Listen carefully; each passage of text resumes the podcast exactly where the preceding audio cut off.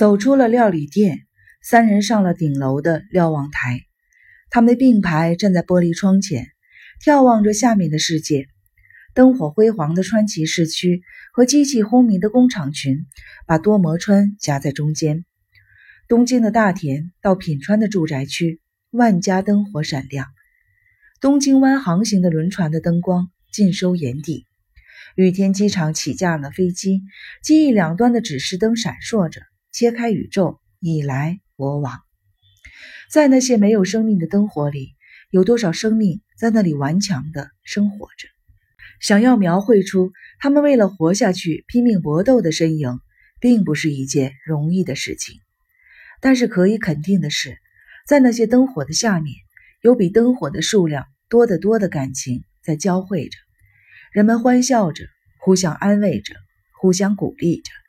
当然，也有那么一些时候，有那么一些人，为了自己的生存与发展，或者是由于病态的冲动，在践踏别人、伤害自己、虐待别人，甚至杀死别人。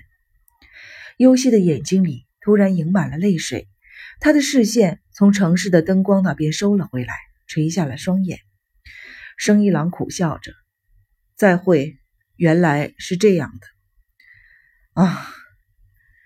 梁平低声的回应着。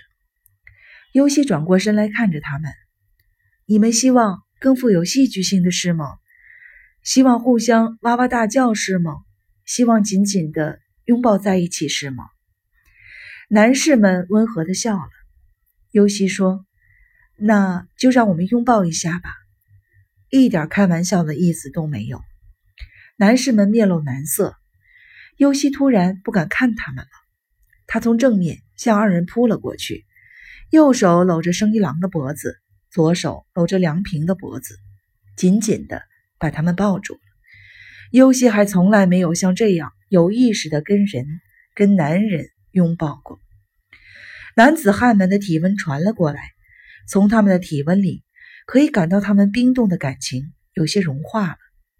融化的感情化作一股清泉，涌到了尤西的喉咙，直往上冲。尤西趁他们不注意，咬紧嘴唇，把涌上来的东西忍了下去。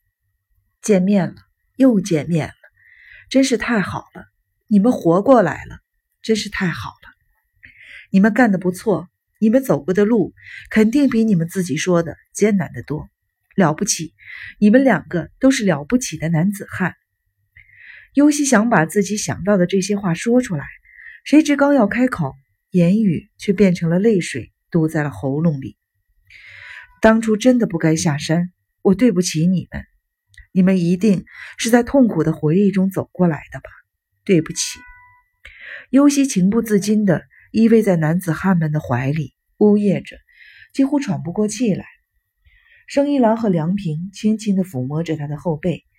掌心的温热传到了尤西的身上，越来越热，甚至觉得烫人。他们都觉得应该让尤西哭出声来，那样他才能恢复平静。于是生一郎小声地说：“哎，玫瑰花的香味儿。”梁平也小声说：“蓝苏水的味道也是有点的呢。”生一郎笑了：“还有点酒臭味呢。”梁平说：“不过挺好闻的。”生一郎说：“对，很好闻。”尤西使劲的把脸靠在男子汉们的肩上，小声的骂道：“坏蛋！”尤西的眼泪终于夺眶而出，他淋漓尽致的哭了起来。